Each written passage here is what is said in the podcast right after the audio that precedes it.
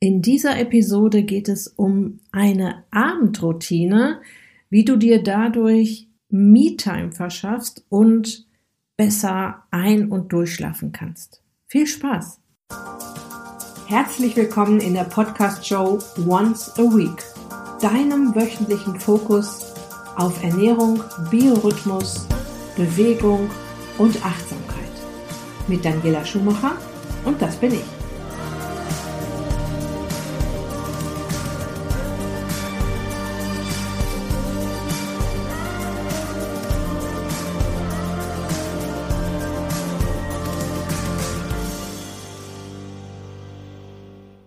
Ja, in der letzten Episode ging es ja um die Morgenroutine und darum, gut in den Tag zu kommen, sich schon mal ein wenig Me-Time zu verschaffen, bevor der ganze Trubel des Alltags losgeht.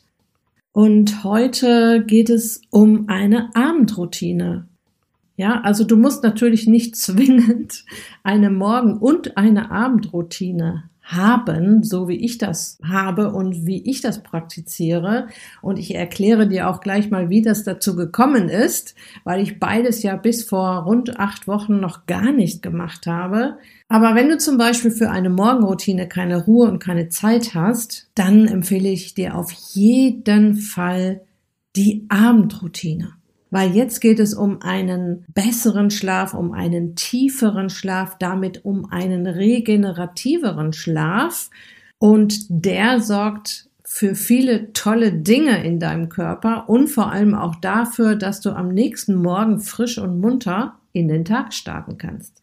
In dem Dankbarkeitstagebuch, von dem ich dir ja in der letzten Episode schon erzählt habe und auf das ich auch in dieser Episode nochmal eingehen möchte, berichtet eine bekannte Persönlichkeit davon, dass sie eine Morgenroutine hat, dass sie dafür extrem früh aufstehen muss, um die Zeit dafür zu haben, sich erstmal um sich zu kümmern. Also die steht da irgendwie um 4 Uhr, 4.30 Uhr auf und sie baut da auch eine Meditation ein.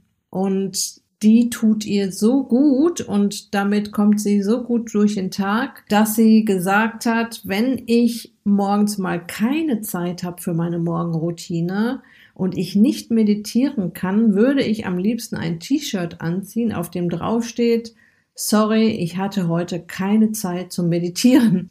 Das war für mich eine wunderbare Geschichte, um auch damit anzufangen und auch überhaupt in diese Richtung zu denken ich habe das natürlich schon immer gerne empfohlen, sich Me-Time zu verschaffen, auch im Laufe des Tages. Das kann ja auch in der Mittagspause sein, das kann auch Nachmittag sein, dass du eine Runde läufst. Und auch beim Laufen kann man meditativ abschalten, indem man auf die Natur hört und da, indem man sich auf das konzentriert, was man da gerade tut. Aber spring gerne nochmal in die letzte Episode zurück, wo es um die Morgenroutine ging. Da erzähle ich dir ganz genau, was das mit mir gemacht hat. Und aus dieser neuen Gewohnheit ist tatsächlich auch die Abendroutine entstanden.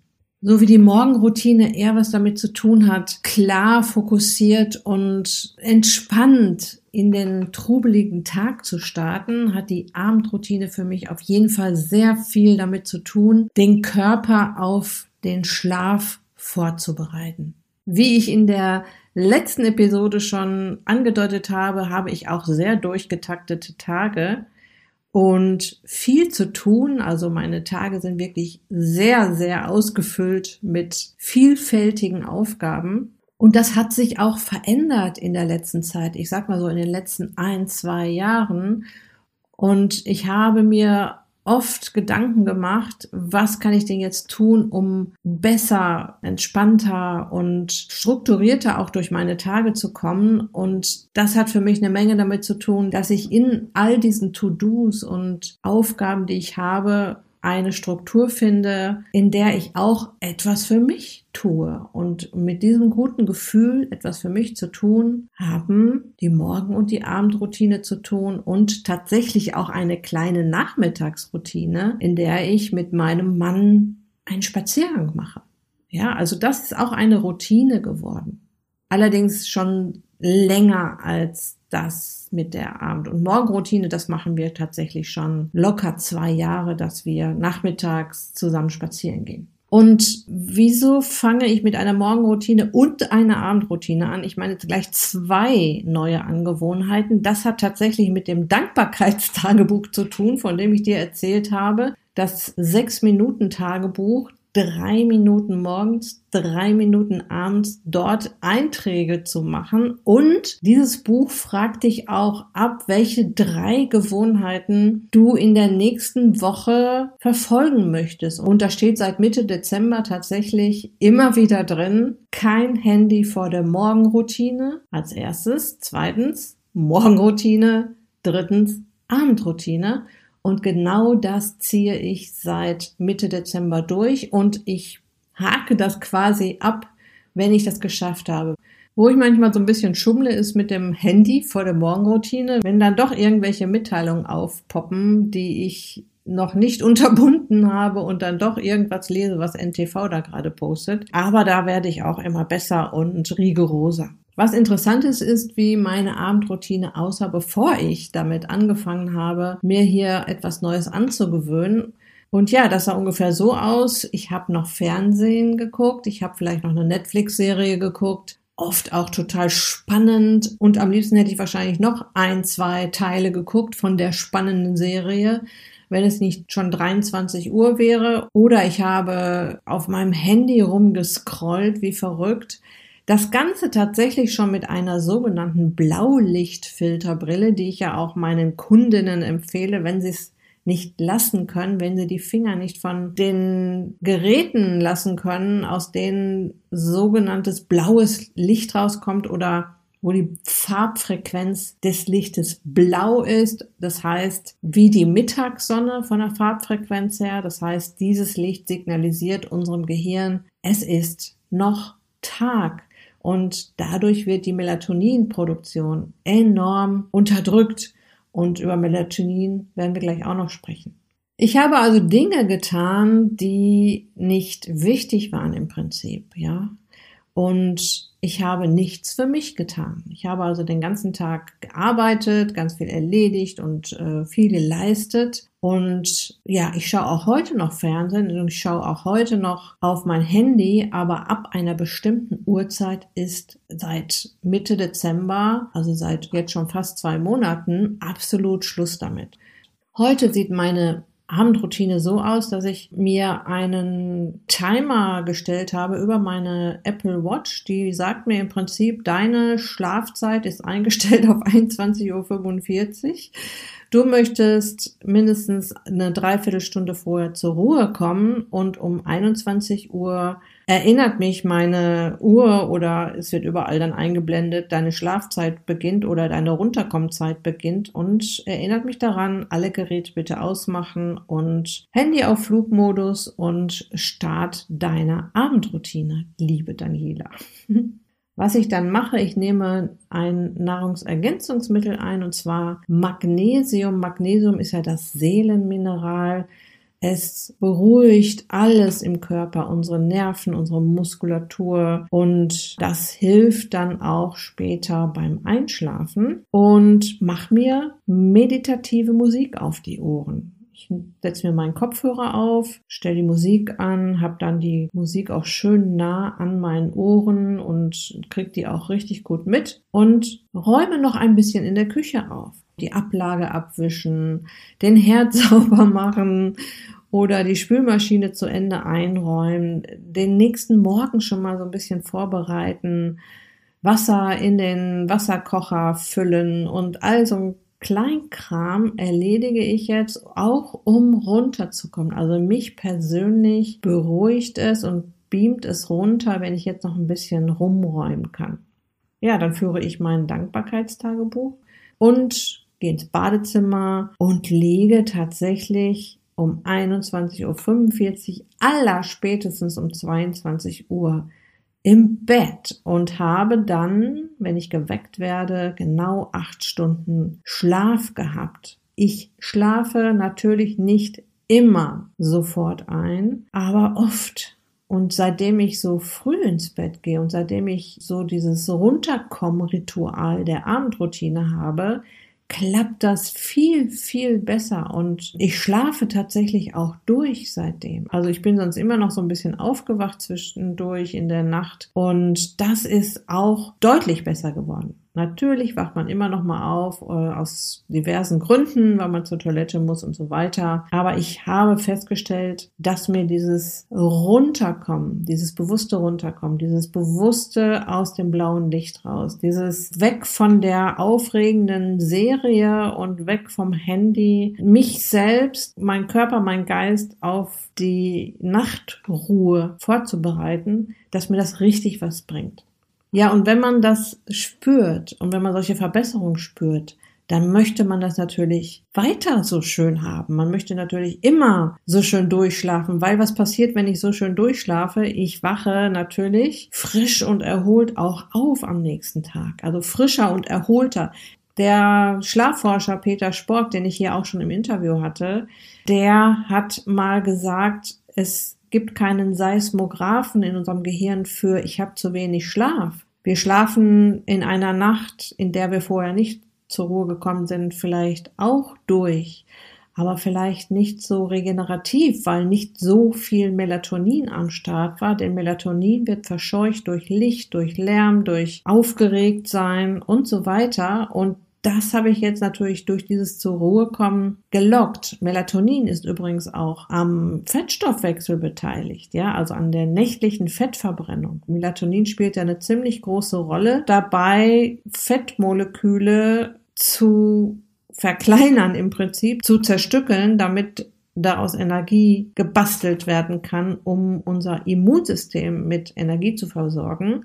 Und das ist ja genau das, was wir wollen. Wir wollen, dass das gut funktioniert, wenn wir abnehmen möchten, dass Melatonin da ist. Und Melatonin ist auch ein unfassbar großer Unterstützer des Immunsystems. Also genau dem System, das wir hier gerade alle besonders unterstützen wollen und ist ein großer Radikalfänger, also Melatonin.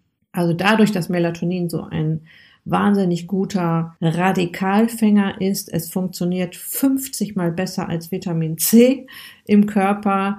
Ist es halt so ein großer Unterstützer des Immunsystems. Und es ist ja ganz klar, je länger und regenerativer und tiefer wir schlafen, desto besser funktioniert das alles im Körper. Und das ist sicher auch mit ein Grund, dass ich mich frischer fühle, seitdem ich diese Abendroutine mache, weil die ganzen Reparatur-, Regenerationsprozesse, die ja nachts ablaufen, vor allem nachts ablaufen, funktionieren dann bestimmt noch mal einen Tick besser. Und was ich vorhin sagen wollte, als ich über den Schlafforscher Peter Spork geredet habe, er hat gesagt, dass wir auch mit einem weniger regenerativen Schlaf gut durch den Tag kommen, aber wir ahnen es noch nicht mal, wenn wir das nicht ausprobiert haben oder wenn wir da nicht versuchen, was zu verändern, wie fantastisch wir durch den Tag kommen, wenn wir genug Schlaf hatten. Und auch dieses handschriftliche Führen eines Dankbarkeitstagebuchs. Ich habe ja schon in der letzten Episode erzählt, dass ich das früher überhaupt nicht verstehen konnte, warum die Leute das machen und was daran so wichtig ist. Aber es öffnet doch sehr den Horizont, wenn wir mal so ein bisschen den Tag rekapitulieren. Eine Frage in dem Buch ist ja, was habe ich heute Gutes für jemanden getan? Ja, und dann überleg mir, was habe ich denn heute Gutes für jemanden getan? Und die kleinste Kleinigkeit wird da reingeschrieben und das macht glücklich und das motiviert auch, das am nächsten Tag wieder zu tun. Was hast du heute gelernt? Was kannst du morgen besser machen? Mal so ein bisschen drüber nachdenken. Ja, ich habe das heute schon richtig gut gemacht und ich habe dies und das gelernt und morgen mache ich es so und so. Ja, und dann diese kleine Schatztruhe, die man sich da aufschreibt, drei tolle Dinge, die ich erlebt habe an diesem Tag, wird da reingeschrieben. Wenn du dir das dann hinterher mal durchliest oder mal so die Wochen zurückblätterst und siehst, wie viele kleine und große Dinge du erlebt hast, die dir gefallen haben, die dir gut getan haben und die dich glücklich gemacht haben, ja, dann ist man auch tatsächlich dankbar und ja, weiß, dass man eigentlich schon alles hat, was man braucht, um glücklich zu sein. So gucken wir uns jetzt mal an, was du tun kannst, um dir eine Abendroutine zu entwickeln, wenn du zum Beispiel deinen Schlaf verbessern möchtest oder wenn du oft abends denkst, mein Gott, ich habe noch nichts für mich getan, ich hatte noch keine Zeit für mich, ich weiß nicht, wo der Tag geblieben ist. Und wenn du einen guten, positiven Tagesabschluss finden möchtest, und das Erste, was du vielleicht tun kannst, ist zu schauen, wie sieht deine Abendroutine denn aktuell aus und was bringt dich persönlich gut runter? Was könnte das sein? Bei mir ist es halt die Küche aufräumen. Ist jetzt vielleicht auch nicht die Idee, die du jetzt gerade hast. Überlege, was dich runterbringen kann, was dir gut tut. Das kann auch sein, dass du abends noch eine heiße Dusche nimmst. Also das habe ich auch schon mal gemacht zwischendurch, dass ich abends noch heiß geduscht habe, weil dieses heiße Duschen tut gut. Erstmal dieses Wasser, diese Fülle, dieses nochmal sich reinigen und durch das heiße Wasser auch beruhigende.